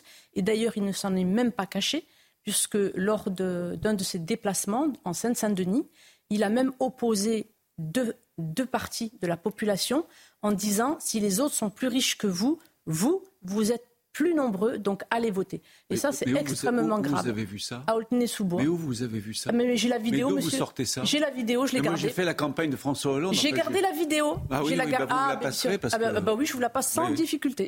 Vous imaginez bien qu'en disant ça, j'ai gardé la vidéo. Elle est bien euh, euh, au chaud. Et donc, c'est cette difficulté donc, de Terra Nova et qui parlait même du fait, en donnant les chiffres, 40, 80% sont musulmans. Et donc, ce que disait Céline Pina a raison, euh, c'est que Jean-Luc Mélenchon, mais pas que lui, Céline, parce que dans mon livre, je passe en revue les Verts, la droite et même l'extrême droite. Parce que euh, le sénateur Rabia avait fait quelque chose. Les musulmans votent comme un seul homme ou une seule femme euh, Oui, oui absolument, mais les chiffres le donnent. pour ce que ce soit pour Emmanuel Macron, lors de la première et la seconde euh, le second tour de l'élection, ça a été le cas. Ça a été le cas pour François Hollande. Dans mon article dans le Figaro, je donne les chiffres. Et, euh, cela avait été d'ailleurs mis en évidence dès 2004-2005 par des chercheurs de Sciences Po sur cette uniformité du, du vote. Et ils disaient que c'était la particularité de ce vote-là, contrairement aux autres tranches de la population, Et, l'un des chercheurs, c'était Vincent Tiberge. Voilà. Madame Sorel, c'est le, le, nombre de votants, c'est-à-dire parce qu'en fait, dans les quartiers, vous avez 60 à 90 à 90 Pas au présidentiel. pas au présidentiel. Euh, écoutez, même au présidentiel, eh même au présidentiel. Peut-être qu'il veut ramener aussi ceux qui. Non, non, mais, non, mais c'est évident. en fait, en fait, le, le, le, gagnant. problème, c'est que ceux qui votent, en revanche, votent tous de façon extrêmement massive. C'est-à-dire qu'on est y compris sur des. Oui, mais on est, on est. En fait, ce qui est là où il faut être honnête. Donc, il faut être honnête. C'est que moi, j'interrogerais plutôt le rapport à la citoyenneté citoyenneté. Oui. Le rapport au fait que les gens dedans se sentent on en sentent, en fait, euh, ils, sentent qu'ils sont considérés. Moi, j'ai vu, pour notamment à dans des élections. Je peux vous poser la question directement. Est-ce que ce vote homogène, comme vous le présentez certains musulmans, pourrait projeter Jean-Luc Mélenchon euh, et l'amener à l'Élysée? Absolument pas. Il faut arrêter Si tout est possible, ça dépendra du taux d'abstention. Et ce qu'il faut dire, c'est que le travail a été préparé. Parce que pourquoi cette population se comporte comme ça, Madame Mabrouk Parce qu'il faut aller à l'origine. C'est que depuis le début, et ça remonte déjà à l'époque avec SOS Racisme, et euh, Jean-Louis Debré, euh, pas Jean-Louis Debré, excusez-moi, mais euh, son Julien Non, non, non, Debré. Michel, Celui qui était le. Ah. Non, Debré, D-E-B-R-A-Y, qui était à l'Élysée ah, Régis, Régis, Debré. Merci beaucoup, Régis Debré. En avait parlé, je le cite dans mon livre justement, parce que bah, il était à l'intérieur hein, chez François Mitterrand. Et donc, cette politique qui a consisté à dire tout le temps aux enfants de l'immigration vous êtes discriminés, les gens vous haïssent, a participé à fracturer le corps social et à injecter, je l'ai toujours écrit, le poison de la haine. Et là, on récolte. André Valigny, là, on va vous laisser du temps pour répondre, parce que là, Malika Sorel vous répond avec argument, présence de la vidéo. Debré, les propos de Debré, Régis Debré. Je vous laisse. Euh, Moi, je, suis souvent d'accord avec Régis Debré, qui est un, républicain euh, intelligent et cultivé. Et lorsque Régis Debray, s'il l'a fait, parle de discrimination, il n'a pas tort. Non, non, il, a il y a de la discrimination, non, non, il a notamment parlé de François Mitterrand qui a utilisé le, SOS racisme et toute cette mouvance sur le fait que vous êtes discriminé, etc., par rapport aux autres, que c'était une stratégie parce qu'il avait quitté le mouvement ouvrier et il disait que c'était une stratégie pour remplacer le vote ouvrier et c'était une stratégie aussi pour lutter contre la montée de Jean-Marie Le Pen. Donc il y a une opération machiavélique dont Régis Debray parle. Et là aussi, monsieur, je vous adresserai les En fait, elle n'est pas machiavélique. Moi, en 2012, j'étais suppléante. Et j'étais suppléante à Sergi. J'ai bien vu comment euh, celui qui voulait être député à l'époque, euh, quelle était la stratégie de campagne. Et la stratégie de campagne, c'était de faire des réunions communautaires parce qu'on savait que si on travaillait bien certaines communautés, elles voteraient à ceux qui votaient, allaient voter à 80-85% pour nous. Et comme il y avait beaucoup d'abstention, euh, des fois un réservoir de voix, par exemple, Sergi basculait avec 700 voix. Autrement dit, vous chopez 400 voix, vous faites basculer une élection. Donc c'est intéressant d'aller voir ces communautés. Le discours tenu, il était très clair, c'était de dire les Français sont racistes, vous ne trouverez pas votre place dans ce pays. Le seul moyen, c'est de voter pour nous parce que nous, euh, on est de votre côté. Et il y avait effectivement une logique dans laquelle on caricaturait ce pays, non comme un pays euh, dont on devait dépasser finalement nos origines pour faire France commune, mais comme un pays qui était euh, structurellement blanc, raciste et incapable d'intégrer une population. Est-ce qu'il y a un calcul alors qui serait le même pour le vote juif aujourd'hui? En fait, ben, non, parce que la communauté juive n'est pas assez importante. C'est à peu près 500 000 personnes. Et en plus, pour le coup, elle est intégrée, donc elle, elle, a des idées politiques. Elle peut voter à gauche. Quand même, euh, je ne veux pas donner l'impression que, que vous parlez de Français musulmans. Non, non, mais elle, est, euh, elle, vote selon la représentation qu'elle a du monde, et ce n'est pas une représentation qui est communautaire. Aujourd'hui, la représentation C'est la faute à qui? C'est la faute des, des, des gens ou c'est la faute des politiques qui instrumentalisent, les gens, les gens qui, qui ne les considèrent pas comme des Français à part entière, gens, dans le qui racialisent, qui assignent à Sauf que quelque part, quelque part sur la table aujourd'hui, non mais je peux finir. Juste, mais euh, Sur la table aujourd'hui, il y a deux modèles. Il y a un modèle qui est quand même le modèle français traditionnel qui dit on est tous égaux, on a tous une liberté de conscience, une liberté de penser, et c'est grâce à ça qu'on va euh, dépasser nos origines et faire euh, créer un monde commun. Et il y a une autre version qui dit vous êtes complètement défini par votre appartenance raciale, par votre appartenance religieuse. Et c'est ce qui est en train de se plateau, sur notre il y a Naïma Fadel. Me permettez-vous bah, aussi euh, de vous citer Malika Sarchiter et Yassine Mabrouk. On vote tous pareil?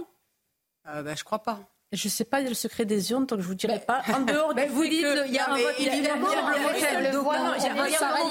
Individuellement, jamais. Mais en fait, en masse, si vous prenez les bureaux de vote, parce que c'est ça qu'on regarde. On connaît les En bureau de vote, et vous connaissez les compositions. Oui, c'est. Je dirais tout de même, parce que je ne renie pas, Madame Mabrouk, je ne reniais pas, donc je dirais tout de même qu'en 2017, puisqu'on m'a vu à l'écran, j'étais avec François Fillon. Et j'avais d'ailleurs écrit que 2017 était l'élection de la dernière chance eh ben, nous sommes en plein dedans. Et, lorsque vous observez, parce que quand Naïma a dit la hiérarchie, j'ai toujours dans mes livres dit qu'il y avait une hiérarchie des responsabilités et que le politique qui a perdu son autorité parce qu'il ne se fait pas respecter. Et on voit l'exemple aujourd'hui avec le projet de loi immigration, je ne cesse de le dire aux parlementaires, Comment est-ce qu'un État peut-il se faire respecter en disant vous violez les lois, on va vous régulariser? Ah, Mais c'est une sans absolue. Et donc oui, mais l'autorité est là. Et donc je vois Monsieur Valigny qui me fait euh, beaucoup le fait que, qui se passe. Madame Mabrouk, rien. Tous les, pendant toutes les élections, toutes les élections présidentielles les dernières qui non, mais sont produites, vous avez, vous avez, non mais ça c'est facile de dire caricature. Euh, Marcel Gaucher, vous lui direz ce qu'il pense de moi, vous allez voir ce qu'il va vous dire. Et Marcel Gaucher est le plus grand philosophe français. et il considère que tout ce que j'ai écrit. Et, Madame Mabrouk, s'il n'y avait pas une si grande homogénéité dans le vote, malheureusement, pourquoi croyez-vous que toutes les dernières élections présidentielles, et je le cite dans mes livres, les prétendants passent par Alger ou le Maroc? Alors, bon, attendez, le Maroc, attendez, je crois pas. Alger, beaucoup. Alger, Madame Fada, je suis obligée de marquer la. Non, je suis ni de droite ni de gauche. Je n'ai pas, je n'ai encarté avec personne personne. Et lorsque Manuel Valls était Premier ministre, Manuel Valls peut en parler. Non, mais c'est juste pour vous dire que la droite ne va jamais parler Je ne vais pas. La droite a parlé avec tout le monde. Nicolas Sarkozy a donné énormément d'argent. L'OCDE vient de dire que la France donnait 33 milliards d'euros suivre le débat. Tout le monde. Donc non, je ne suis pas ni de droite ni de gauche. Et lorsque Manuel Valls était au gouvernement, était Premier ministre, ministre de l'Intérieur, pouvait lui dire j'ai son portable là. Je parlais avec lui. une question assez importante. Euh, non, non, je crois que vous êtes quelque chose qui est au-dessus des Ce que j'essaie de dire, Madame Mabrouk, c'est que ce sujet, attention, il faut le placer au-dessus des clivages partisans. Il s'agit aujourd'hui de paix civile. S'il vous plaît. On marque une pause et on revient. S'il vous plaît. C'est un débat vif mais fort intéressant qui suscite beaucoup de, réactions. Il y a sur ce plateau euh, Malika Soral-Sutter, André Valigny, Naïma Fadel, Céline Pina, quelles que soient les convictions politiques, ce qui compte aussi, c'est les actions. On va en parler parce que je pense que ceux qui nous regardent ont envie de savoir quel est le sursaut et d'où il va venir. Nous allons en parler tout d'abord les titres avec vous, Michael. Les pourparlers s'accélèrent pour une trêve et la libération d'otages à Gaza, euh, accord dont les détails doivent être annoncés par le Qatar et les médiateurs. Le gouvernement israélien n'a pour l'heure pas encore réagi. Pour la première fois en France, une grève de larynx a été réalisée à Lyon. Karine, la patiente qui a été opérée, a retrouvé la voix. Elle n'avait pas parlé depuis près de 30 ans. 12 chirurgiens et une cinquantaine de personnels du CHU de Lyon ont participé à cette opération. Et puis entre inflation et précarité, le lancement de la 39e campagne des Restos du Cœur s'annonce difficile en raison de difficultés euh, financières. L'association est obligée aujourd'hui de réduire le nombre de ses bénéficiaires. Bien, il y a la question des responsabilités et il y a la question de et maintenant, que fait-on? Interrogé sur Crépol, Gérald Darmanin affirme que c'est une faillite collective. D'autres pointent la responsabilité de l'État. Et vous avez quelqu'un comme Éric Zemmour, plus largement aujourd'hui, qui dit, à l'aune des fractures dans notre pays, qui dit le président, il préside deux peuples. Qu'est-ce que vous en pensez, Malika Sarah-Sutter?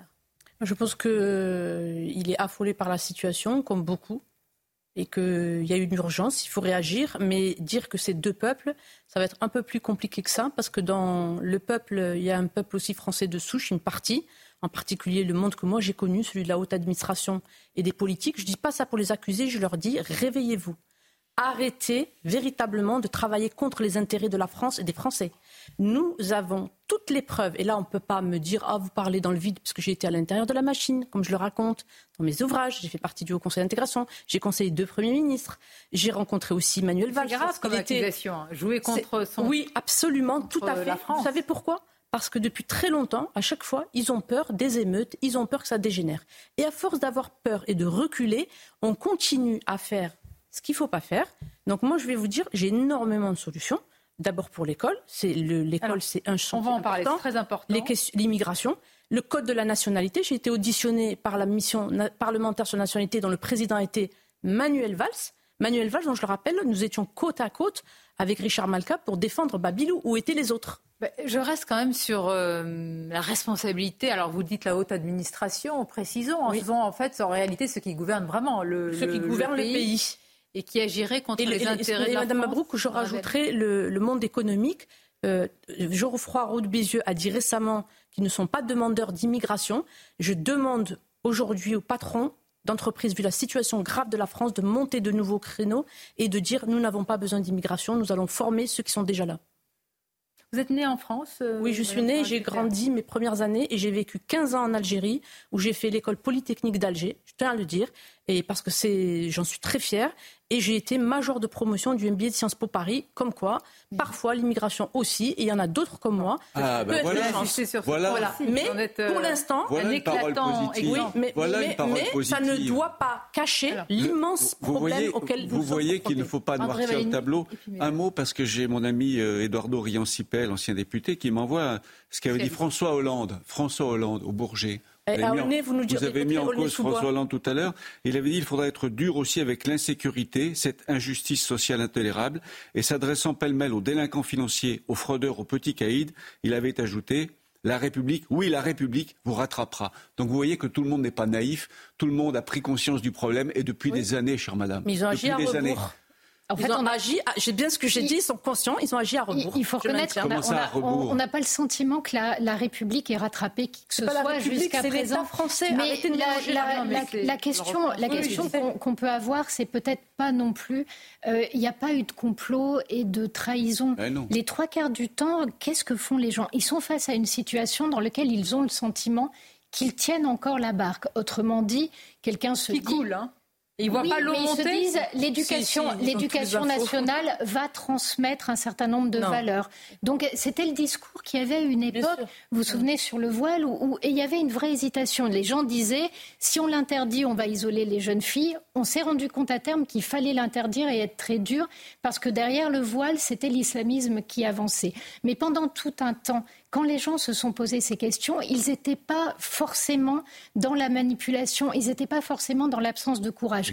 Aujourd'hui, ah bah oui, Céline, je mais pas qui, avant, non, non, non, pas d'accord. Euh, parce que sinon, si on transforme, je vais vous dire, si toutes les élites euh, sont traîtres, euh, ben, je n'ai pas dit ça, attention. Mais attention. en fait, non, euh, pas dit toutes les élites. J'ai dit il y a une indifférence et une incapacité à, décider et à placer l'intérêt de la France au-dessus de l'électoralisme et du court-termisme. Mais, Arrêtez, ne, caricaturez pas... mes propos, c'est insupportable. Mais en on fait, essaie de euh, débattre. voilà, on essaie de débattre et c'est pas toujours facile. Mais en tout cas, ce que je veux dire, c'est qu'il y a des gens qui ont pu se tromper avec sincérité. Ça n'empêche pas que leurs erreurs, on les paye cher. Moi, je suis pas pour pleurer sur du lait renversé. Ce qui est fait est fait. Hmm. La question, c'est à partir de maintenant. Hmm on fait quoi Et on fait quoi en sachant on continue, on est je fais la même finir, chose. Juste finir ma on phrase. fait la même chose. Qu'est-ce qu'on fait en sachant qu'on a une population sur notre territoire qui est française, même si dans son mode de réaction, elle ne, elle n'est pas intégrée. Ah.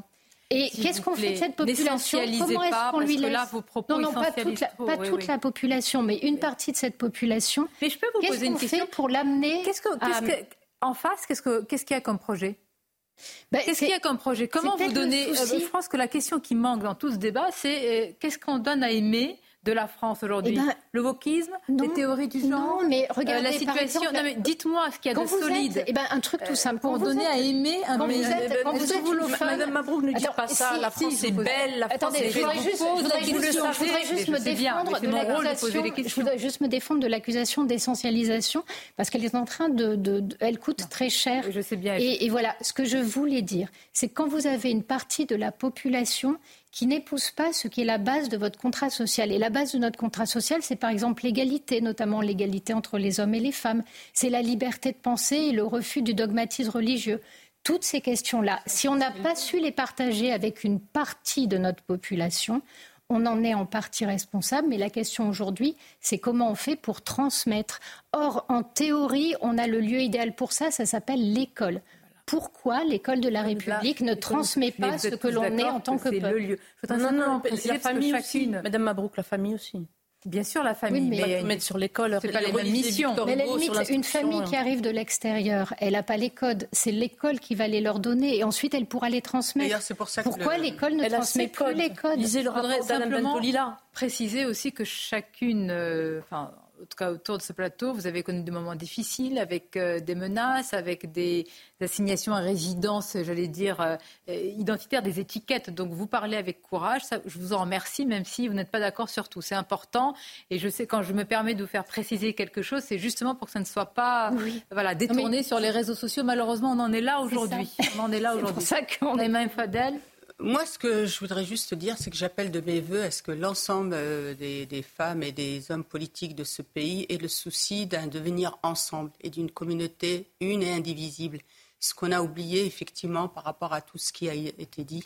Pour moi, il n'est pas trop tard, parce que moi, je travaille sur les quartiers, je rencontre des habitants au quotidien, et je vois aussi la réalité de l'enclavement de ces quartiers où finalement il y a un entre-soi qui est de par la politique du logement et notamment la politique de la ville. Et j'appelle aussi de mes voeux à ce qu'on revoie complètement les politiques publiques qui ont permis cela et qu'aujourd'hui on puisse aussi faire en sorte que nos enfants réellement vivent ensemble. Quand vous hmm. avez des, sur un quartier où un enfant fait toute sa scolarité de la maternelle jusqu'au lycée sans sortir du quartier, comment, à quel moment il rencontre l'autre, à quel moment l'autre et, bah, comme dans la Drôme, hein, c'est à 20 km. Je vous dis pas le contraire, Madame euh, Sorel, mais vous voulez voir tout en noir. Moi, je vois pas tout en noir. Attendez, la politique que la réalité, de la, vie, ça fait 40 la réalité, elle n'est pas noire. Elle n'est pas noire. Non, non. On travaille aussi ah bah, sur la ruralité. Montrez-nous la réalité. Mais, donc, effectivement, je crois qu'il faut aussi une autorité, une fermeté aussi sur le régalien, parce qu'aujourd'hui, tout le monde est en demande de fermeté, d'autorité. Il faut aussi une politique aujourd'hui d'intégration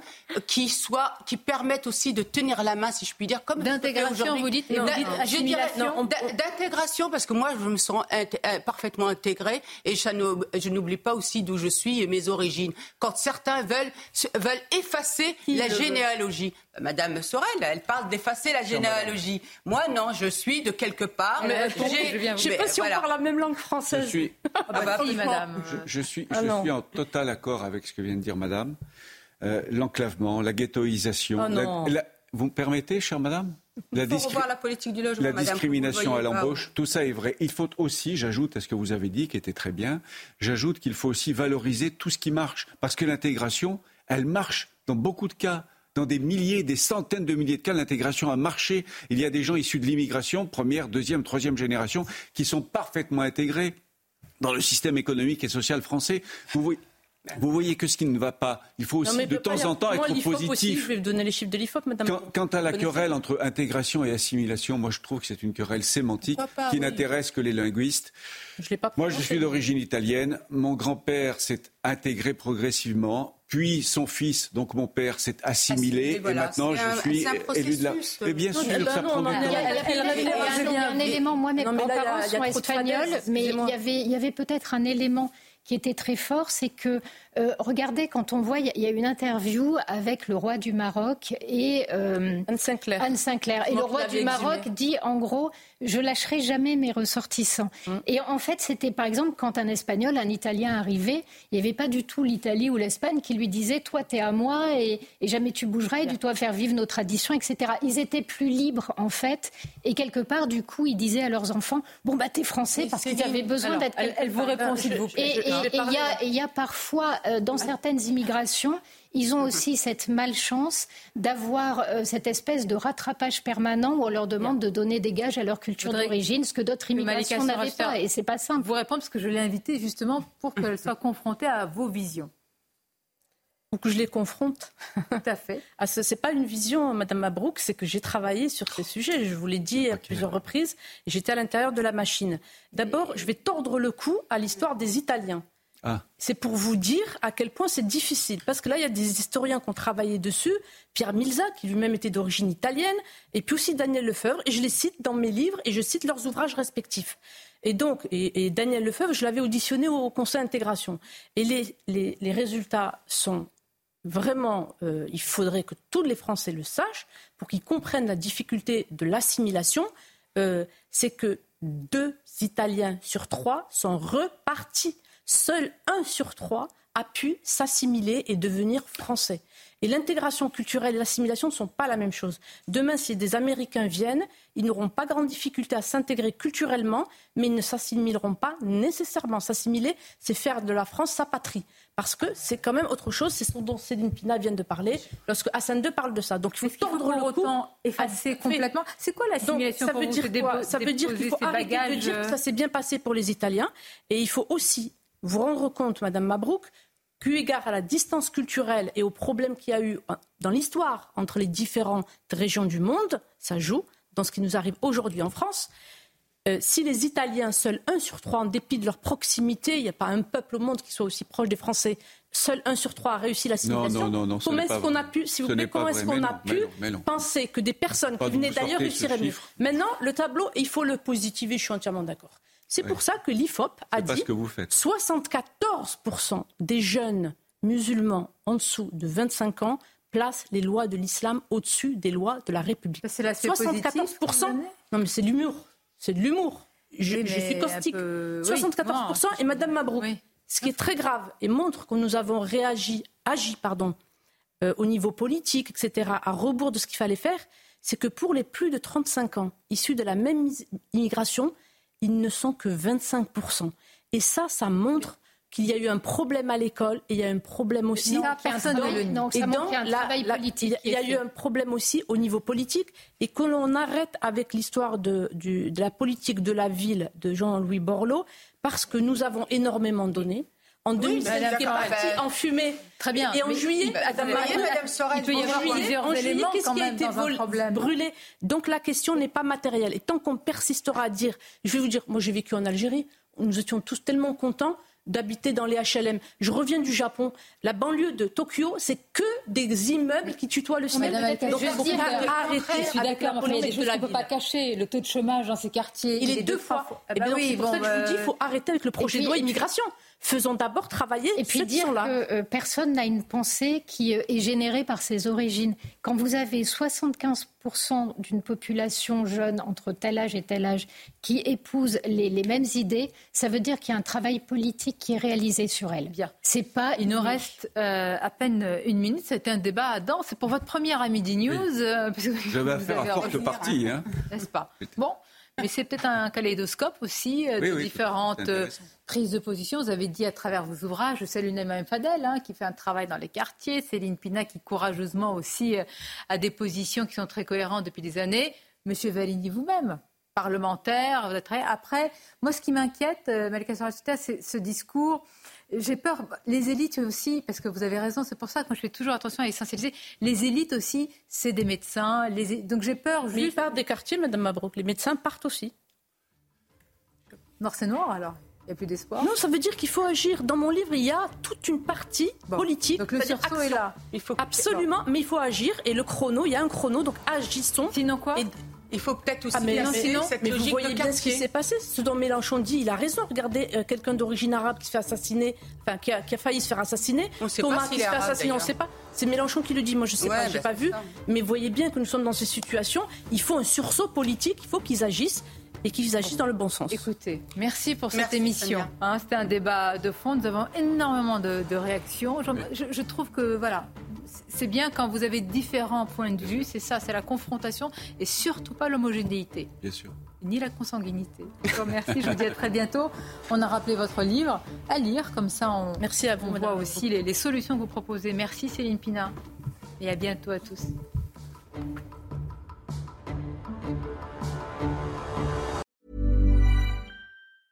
Mom deserves the best, and there's no better place to shop for Mother's Day than Whole Foods Market. They're your destination for unbeatable savings, from premium gifts to show-stopping flowers and irresistible desserts. Start by saving 33% with Prime on all body care and candles. Then get a 15-stem bunch of tulips for just $9.99 each with Prime. Round out Mom's menu with festive rosé, irresistible berry chantilly cake, and more special treats. Come celebrate Mother's Day at Whole Foods Market.